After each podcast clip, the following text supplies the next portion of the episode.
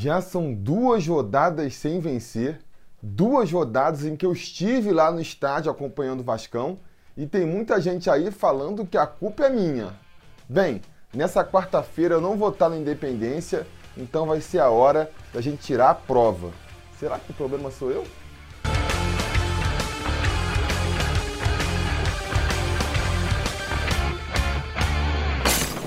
Torcida vascaína, Felipe Tiru de volta na área para falar de jogo do Vascão, porque nessa quarta-feira, às 7h15 da noite, com transmissão do Sport TV 2 para todo o Brasil, menos para Minas Gerais, o Vasco vai até Belo Horizonte enfrentar o Atlético Mineiro em jogo adiado da 21ª rodada do Campeonato Brasileiro da Série A. Um jogo complicado para o Vasco, e eu nem digo por conta do adversário não, estou falando mais por conta do Vasco mesmo todo respeito aí à equipe do Atlético Mineiro, que eu acho que é uma equipe valorosa, tem talentos individuais ali que fazem a diferença e que com certeza tem que ser respeitada, né? Por mais que possa estar atravessando uma má fase aí, é uma equipe perigosa. A gente viu no primeiro turno, quando o Vasco enfrentou o Galo, como essa qualidade individual fez a diferença. Foi um jogo bem ruim, as duas equipes coletivamente muito desarrumadas, sem mostrar nada na parte tática de relevante. Mas aí, o que, acabou pesando na balança? O talento individual dos jogadores, do Otero, do Elias, e isso pode acontecer novamente agora. Então, se o Vasco não conseguir se impor na parte tática, a gente tem um exemplo aí do primeiro turno. A balança vai acabar pesando mais para o lado deles. E até essa questão aí de má fase, ah, o Atlético Mineiro está em má fase, porque foi eliminado da Sul-Americana, porque estava cinco jogos sem vencer. Eu acho que essa má fase pode ser meio enganadora também. E lamentei muito quando o Galo foi eliminado da Sul-Americana, ficou fora aí da final da Sul-Americana, porque eu acho que esse foco na competição continental é que estava contribuindo muito para a má fase deles no Brasileirão. Tanto que eles vinham de cinco derrotas consecutivas aí, foram eliminados da Sul-Americana, no primeiro jogo depois já venceram o Ceará em casa. Então eu acredito que se eles tivessem conseguido a classificação para a final, mesmo que não fossem poupar nenhum jogador, porque a final está longe ainda, só do foco deles estar na final daquela Copa já ia ajudar. Já ia levar menos gente para o estádio, os próprios jogadores iam estar mais focados em vencer o título do que vencer um jogo no Brasileirão, até porque ganhando a Copa Sul-Americana eles conseguiriam a vaga para a Libertadores e o Brasileirão ficaria meio é, sem ter o que disputar para eles. Mas toda essa teoria aí foi por terra quando eles foram eliminados nos pênaltis pelo Colón, né, da Argentina. E agora a gente está vendo um Atlético Mineiro que volta a, a voltar seus canhões para o Brasileirão, volta a se focar exclusivamente nessa competição. Então é mais um problema aí que o Vasco vai ter que enfrentar nessa partida. Mas apesar disso, apesar disso, não é no Atlético que eu vejo o grande problema dessa partida, é no próprio Vasco, que vem jogando mal demais. Acho que até por conta lá da, da polêmica do impedimento, a torcida do Vasco ficou muito discutindo é, do roubo, dos erros de arbitragem, e está deixando passar de lado um pouco o fato de que o Vasco fez uma péssima partida contra o Corinthians. O Corinthians jogou mal, o Corinthians deu espaço para o Vasco se criar e o Vasco não conseguiu aproveitar. E não dá nem para dizer que foi uma tarde ruim do Vasco, porque isso vem se repetindo há já algum tempo. A gente ontem fez uma live aí, onde eu aproveitei também para abrir a votação do melhor gol de setembro. Então já fica até o convite para vocês conferirem lá, né? Vou deixar o link aqui ou no final desse vídeo. E fazendo o levantamento aí desses gols de setembro, dá para ver como o Vasco já vem mal há algum tempo, principalmente no setor ofensivo. Defensivamente, a gente não vai até tão mal. Tem muita gente criticando o Fernando Miguel, que estaria em uma fase, ficaram preocupados com a entrada do Erle no time contra o Corinthians, mas, cara, por mais que a gente possa fazer algumas ressalvas à parte defensiva do time, realmente, eu acho que o problema tá mesmo lá na frente, onde a gente não consegue criar chances de gol. A gente vinha aí com uma média interessante nos últimos três meses, tinha ficado com uma média de 1, 1,2 é, gols por partida, né? Média mais ou menos de 1,2 gol por partida. E agora em setembro, essa média já caiu para 0,6. A gente jogou cinco vezes em setembro, não conseguimos fazer gol contra o Cruzeiro. Foi uma partida onde o time até criou bastante oportunidades, mas não conseguiu fazer gol. Depois, não conseguimos fazer gol contra o Bahia também e já tivemos uma queda no rendimento do time. Contra o Cruzeiro a gente chegou a criar e não fez. Contra o Bahia, até para criar a jogada já foi mais difícil. Teve ali uma vitória que pode ter sido meio enganadora contra a Chapecoense. A Chapecoense, que é o pior time do campeonato, né? Tá lá na lanterna da competição e também é o time indiscutivelmente na pior fase do campeonato, porque até pouco tempo atrás ela estava ali brigando para fugir da zona de rebaixamento e de um mês para o outro foi ultrapassado aí pelo CSA, pelo Havaí, que pareciam que iam passar o resto da competição disputando para ver quem ia ser o lanterninha ali. Então, contra essa equipe aí, a gente ainda conseguiu fazer dois gols, a gente ainda conseguiu uma vitória, mas também ali na bacia das almas, né? Precisou do Thales Mágico tirando um coelho da cartola para conseguirmos voltar com os três pontos de Chapecó. Na rodada seguinte, enfrentamos o Atlético Paranaense em casa, conseguimos fazer mais um golzinho, mas foi um gol achado também. Vamos lembrar que foi um pênalti que saiu de uma cobrança de falta que bateu na mão do zagueiro na barreira. Então, quer dizer, um pênalti meio achado, não teve nenhuma construção ali para aquela jogada, para originar o pênalti e que o Danilo também quase perdeu, né? O goleirão ainda chegou na bola e finalmente, fechando aí esse mês de setembro, tivemos a derrota para o Corinthians, onde mais uma vez o time não conseguiu fazer gols. Então, olhando esse retrospecto, dá para ver que a gente vem atravessando um problema grave e um problema que não começou hoje, né? Parece que todo o nosso time aí, principalmente do meio para frente, está atravessando uma fase e a gente não consegue ver da onde que o Vasco vai tirar aí uma solução para resolver esse problema, porque nossos laterais estão mal, né? Danilo Barcelos ou Henrique vai jogar, não trazem confiança pela esquerda, o Pikachu tá em má fase pela direita. Eu acho que o Pikachu, já falei isso aqui outras vezes, né? Ele é um bom coadjuvante. Falta ali na personalidade dele uma confiança para ele chamar a responsa para si. E falta uma qualidade no futebol também. Então, assim, eu acho que ele precisa de outros jogadores perto dele jogando bem para ele, como um coadjuvante, acrescentar a equipe. Talvez aí com a queda de rendimento do próprio Rossi, do próprio Marco Júnior, o futebol dele tenha assumido também. O fato é que nossos laterais não têm apoiado, não têm ajudado. O nosso meio campo também, composto basicamente de volantes, que tem ajudado pouco. O Richard, ele faz uma função mais defensiva, ajuda pouco no ataque. O Marco Júnior, que quando teve a oportunidade na equipe, trouxe um ar de frescor para esse meio campo, né? Trazendo mais movimentação, aparecendo em várias partes do campo, conseguindo rodar o jogo. Parece que perdeu seu futebol de umas rodadas para cá é, é, previsível também, né? É novo ainda, tem 23 anos, veio de um clube pequeno, é natural que oscile e está oscilando para baixo agora. E tem o Raul aí, que vem sendo o maior destaque do nosso meio campo, apesar de ter feito uma partida ruim contra o Corinthians também, é o destaque solitário desse meio campo aí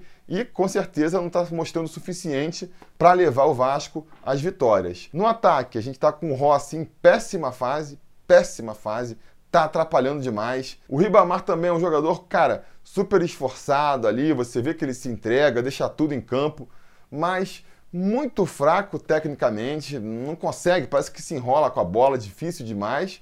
E tem o Thales Magno, coitado, sozinho ali na frente, tentando criar alguma coisa, também está oscilando um pouco para baixo aí, por mais que ainda seja o destaque ofensivo desse time do Vasco da Gama. E o pior é que o Luxemburgo olha para o banco e não vê muita solução, né? Ah, o Rossi tá uma porcaria, vamos barrar. Vai botar quem? O Marrone? O Marrone, a torcida estava pedindo para ir para o banco até três rodadas atrás. Agora o Marrone que vai ser a solução? Vai ser o Marquinho que entrou contra o Corinthians? O Cleiton nem poderia, porque é atleta do, do, Atlético Mineiro, então não vai poder ser escalado nessa partida. Mas é quem? O Bruno César, o Valdívia. Então, assim, o Vasco não tem muito para quem recorrer. Né? A gente sabe há muito tempo que o elenco do Vasco é limitado, o time de futebol nunca foi um primor técnico, mas que nem eu venho repetindo aqui nos últimos preleção, antigamente tinham jogadores mal ou bem é, ajudando, né? Por pior que eles possam ser, por mais que você não goste dele, Pikachu já contribuiu mais para esse time, o Rossi já contribuiu bem mais para esse time, o próprio Marco Júnior já contribuiu bem mais para esse time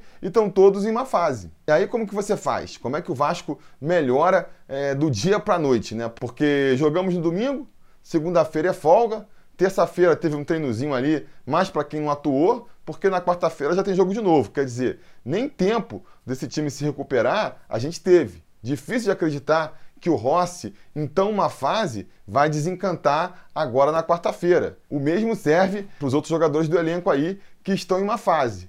Então, assim, fica difícil de acreditar, de, de, de, se agarrar a alguma coisa que possa mudar essa postura do time, que pode dar uma sacudida nesse time. Como se não bastasse isso, a gente ainda vai ter o desfalque aí de dois jogadores, né? O Danilo Barcelo e o Cleiton, que são emprestados do Atlético Mineiro e por isso não vão poder atuar contra o seu clube. O que muita gente vem até falando que não seria um desfalque, seriam reforços. Não chegaria tanto, né? O Danilo Barcelos, ele realmente vem em uma fase, nem na bola parada, que é o diferencial dele, ele vem conseguindo grande destaque. Mas não dá para dizer também que é reforço, porque quem entra no lugar ali, o Henrique, não chega a mudar muito o cenário. O Cleiton, eu acho que pode ser reforço, caso a ausência dele ali, que fatalmente entraria durante o jogo, né? Vem entrando aí durante o jogo nas últimas partidas. Se a ausência dele abrir espaço para a molecada da base, para o Vanderlei Luxemburgo voltar a apostar na base, botar um Gabriel Peck aí, de repente um Vinícius. Por quê? Por outro lado, se a ausência dele for abrir espaço para o Vanderlei Luxemburgo dar novamente uma chance para o Valdívia, novamente uma chance para o Bruno César, aí, aí realmente é desfalque, né? Diante de tudo isso aí, né? Com a mão amarrada do jeito que está, o que, que o Luxemburgo vai tentar fazer para tentar dar uma sacudida nesse time? Pelo que a gente está lendo na imprensa aí, ele vai tentar mexer um pouco no time, tirar essas peças que realmente não estão funcionando e dar mais uma chance para o Bruno Gomes, que foi muito bem contra o Corinthians. Talvez o único ponto positivo, o único motivo de otimismo que a gente possa tirar do jogo contra o Corinthians tenha sido a atuação do, do garoto Bruno, né? Então ele pode continuar no time titular eventualmente. E aparentemente o Marrone, que também não vinha em grande fase, pode entrar no lugar do Rossi, que, cara, a essa altura aí eu acho que tem que ser barrado mesmo. Eu vinha defendendo aqui que ele continuasse como titular, porque não tem quem colocar no lugar, né? Não adianta trocar seis por meia dúzia, mas ele tendo tão mal, tão mal, que sinceramente eu acho que trocar ele por qualquer um aí pode resolver. Deixa ele no banco, deixa ele descansando. De repente, se ele entra no meio do segundo tempo, com mais gás, ele possa voltar a fazer a diferença. Mas enfim, até porque estamos tratando disso, né? Vamos falar qual que vai ser aí a provável escalação do Vasco para essa partida contra o Atlético Mineiro. No gol, Fernando Miguel. Na lateral direita, mais uma vez, Iago Pikachu. Ao seu lado, Oswaldo Henriques volta para sua posição, né? Depois de cumprir suspensão contra o Corinthians. E ao seu lado, pela esquerda, Leandro Castan segue como nosso líder e capitão da equipe.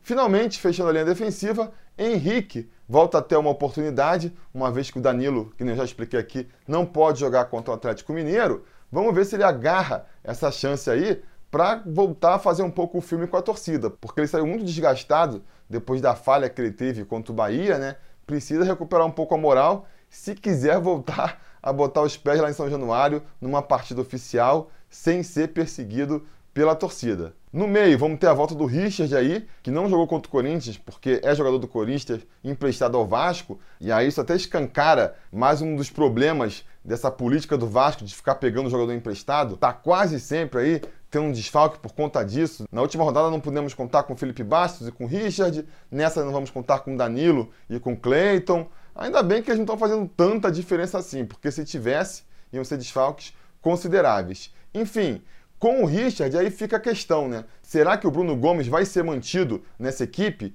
um pouquinho mais adiantado? Bruno Gomes que tem uma boa saída de bola, erra muito pouco passe, é um jogador inteligente.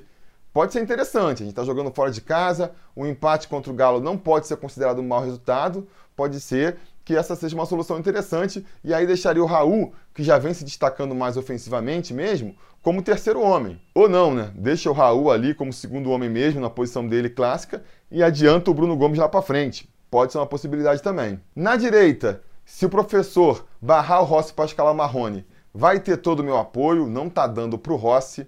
No meio, a gente vai ter que contar com o esforçado Ribamar ali, né? Torcer para ele ter uma noite de sorte e conseguir botar uma bola para dentro pelo menos. E finalmente, fechando o time ali pela esquerda, o Thales Magno vai ter que mais uma vez lutar sozinho para tentar fazer esse time do Vasco chegar a um golzinho pelo menos para tentar sair com a vitória lá do Independência. Fora isso, a gente ainda fica na expectativa aí da estreia do Felipe Ferreira, que já está treinando com o grupo, vai viajar para Belo Horizonte, vai ficar com opção no banco, de repente ele entra e ajuda a mudar aí essa fase do Vasco que está sofrível, não é mesmo? Eu vou me agarrar a isso, vou me agarrar a novos nomes que possam entrar nesse time aí, porque os nomes com quem o Lucha tem insistido aí realmente tá difícil de esperar que vai sair alguma coisa dali. Então, é, vou ficar torcendo aí para o Bruno Gomes ter mais uma boa atuação, vou torcer para o Felipe Ferreira, se entrar, mostrar que valeu aí todo o esforço que o Vasco fez para trazer ele para o time. E vou torcer para, quando o Vanderlei Luxemburgo